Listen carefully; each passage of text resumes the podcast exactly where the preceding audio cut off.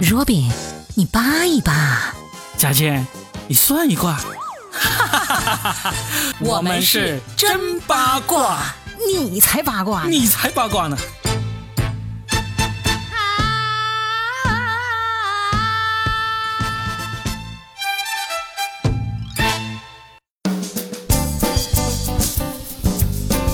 欢迎来收听我们新的一期真八卦，我是八一八 Robin。大家好，我是算一卦佳倩。我们今天呢扒到了一个一开始我是完全不知道这个人的一个八卦啊！你之前听说过这个名字吗？我听说过呀，因为有一些时尚号会写他了。我其实最开始关注到的是一个整容号，嗯，写他的脸部的变化。啊，那行，我们跟大家揭晓谜底啊！我们今天要扒的人家，这个人叫做姚安娜。Robin，你错了。嗯。破格公主姚安娜，对对对，破格公主。但是为什么今天要聊她呢？首先，今天呢是她的生日。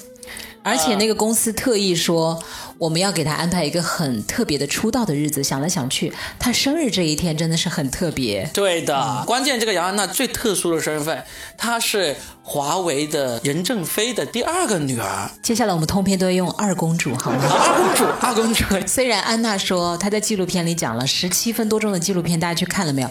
我觉得那个质感特别棒，真的。嗯，就是整个纪录片的质感特别棒。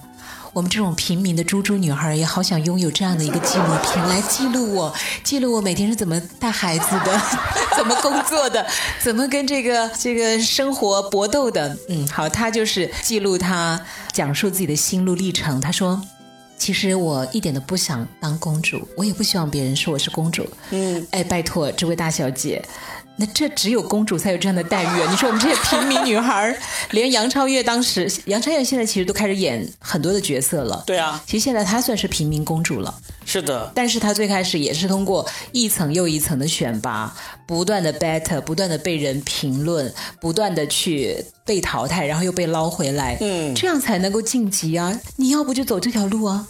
他人家算是含着这个金汤匙出生的，你也不能说让他打回去平民，真的一步一步这样起来。但我想，每年从娱乐圈出道的这种精致的女孩，或者说这种有背景的女孩，也是挺多的。为什么这个姚安娜今天会引起这么大的热搜？很多人都在聊呢？因为她有一个非常著名的姐姐，而今天姚安娜出道的话，很多人就跑到下面去拿她两姐妹来对比。她在纪录片里也讲了一句话，嗯，她说为什么？大家都那么喜欢姐姐，不喜欢我。然后下面一堆人说：“你都不知道吗？嗯，为什么我们喜欢你姐姐，不喜欢你？” 但是我发现评论里面大家真正不喜欢的原因，不是说他姐姐是一个很正面的商界人士的形象，而他选择了这个娱乐圈要做艺人，而是因为他是美国国籍。哦，这是很多人。不喜欢他的一个重要原因。嗯，其实我倒没有说不喜欢他或者很喜欢他。嗯，我看完那个纪录片以后，其实我对他的印象还挺好。挺好的，对吧？对，就因为我可能也不是什么小孩子了。嗯，然后我又不是一个呃一直泡在饭圈里面的人。嗯，那我就是一个平常心去看待，我会觉得其实他还挺用功的。哈佛毕业，对，然后他那个芭蕾。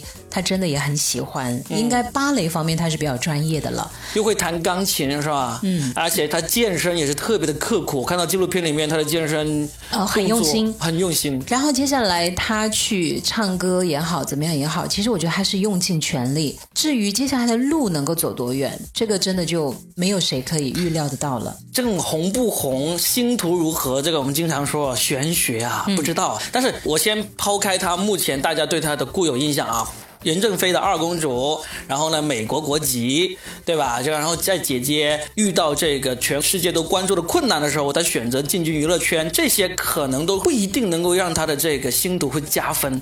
但是在我看这个纪录片里面啊，我自己有一种感觉，你没有发现她从头到尾的脸都是很苦的一个脸，很严肃吧？严肃，很努力，就是。很用力啊，很用力，就是我特别想证明证明自己的那一种。但是这种苦大仇深，或者说非常的用力的，其实并不是一个当明星的讨喜的一个点。你有没有？那你觉得应该怎样？至少是的、骄傲的吗？松弛是很重要的啊，他不松弛，骄不骄傲难说，因为有些人特别骄傲的话，也会让人喜欢。例如前段时间那个什么蒙奇奇是吧，创造了凡尔赛体这个流行热度的，他很骄傲啊，但是大家依然给他很高的热度啊。但是现在姚安娜的话，在里面我留意到一个细节。他其实很不喜欢公司给他硬安的这个破格公主这个对定位，他个人不喜欢。我觉得他身上我似乎都能找到一些田朴珺的影子。嗯，田朴珺明明就是王的女人，但是到处说我是独立女性，对，还不如程璐的独立男性来的 好巧呢。为什么他们使劲儿要把自己身上固有的那个标签撕掉呢？对啊，你大大方方的承认，我就是公主啊。对，我就是公主，但是我是一个呃很接地气的公主。嗯，呃，或者说我就是。呃，一个公主，但我很大方、很慷慨，我愿意和与民同乐。对啊，不就很好吗？我觉得这个，所以他们活得挺拧巴的。我觉得挺拧巴。然后呢，我是觉得，嗯，如果他真的能够成功的话，他应该也就会像那些练习生一样，很快就会扔掉自己这种偶像练习生出道的那种标签。我问你哦，你说他如果真的成功的话，请问你觉得他的成功大概什么样子才叫成功？就真的活出了他的那个标签，他独有的这个个人标签。因为我发现，在娱乐圈，你才华再高，能力再强，你如果没有能够让人家很容易记住的标签，都是红不起来的。我觉得他已经很成功了呀，但是他那个标签是已经在身上挂着的嘛。但是如果这个标签，他第一个他自己不想用。有没有发现？不，不管他想不想用，嗯，他没有这个标签，谁记得住他？他就是一个普普通通的。因为比如我看那个《奇葩说》，嗯，也有很多之前还算红的主持人来，最后也没通过该筛选掉，也筛选掉了。对啊，所以这才叫做就是那个标签是他们想贴都贴不住的。而他这个标签是，无论他将来，我就想他什么叫失败呢？无非就是出单曲，然后跳舞。然后再出演一些电视剧、电影，嗯，这个角色演的不好又怎样？就是对他来讲是毁灭性的打击吗？他要回家种地吗？他要到街头去流流浪吗？都不会啊！他的落魄能落魄到哪里去？你就告诉我。他不像很多选不上我就得回家去那个种地了，他他选不上就是他最大的失败就是回去继承亿万家产。对，对的，所以他其实就不想默默无闻的回去继承亿万家产嘛，肯定都能够继承的了，对不对？所以呢，不管他最终成不成功吧，我是觉得他至少目前来说，除了这个大家已经能够看到的标签之外，他其他标签还没有出现。那我们也没有听过他唱歌。也没有看过他演。我在纪录片里听他唱了。啊，他纪录片里面唱了吗？就吼了两句，吼了两句，大河向东流啊。那个，但那个不代表他的真实水平啊，嗯，也不代表他最终呈现的一个结果。然后，其实我总的讲来，我觉得刚才我真的说话多少都有点酸不溜秋的。嗯，哎，没办法，即便到了这个年纪，还是同性相斥啊。可能是因为自己就永远都够不着他那个高度。嗯，现在。平心静气的来讲，我其实是祝福他的，而且我觉得他这个年龄，他有这种反应，他有这种挣扎，他有这种就是向上。我们认为他其实向下，但是他认为他在向上。我觉得其实是值得欣赏的。你你刚才说他是苦大仇深，我只是觉得他很用力，很严肃。嗯，他应该从小到大其实可能真的比我们想象的要过得要。辛苦一点点，没有我们想象的那么轻松。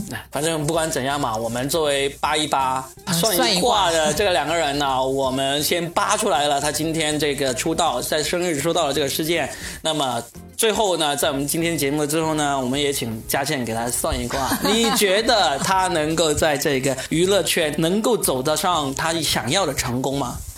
他可以一直走下去啊，即便他有一天不发歌了，不跳舞了。他也身处娱乐圈呢，他的身上的话题度永远都就是娱乐性居多的呀。就是他一直在圈内，对圈内这个没问题，但是你在圈内就你就活着在圈内嘛，就是你能不能成为这个一定的知名度的这个明星艺人的话，你看好吗？我没有看到他的作品，不好讲。那你还是非常 nice 的一个人。那我就做做做坏人嘛。你不肯算这个姚安娜，我来算吧。不是不肯算，而是我觉得要算要有点那个把握才能算。我没听他唱歌，他跳舞其实 OK。嗯。但是目前整个的影像都是经过精心的剪辑的。那肯定啦。那我通过这个。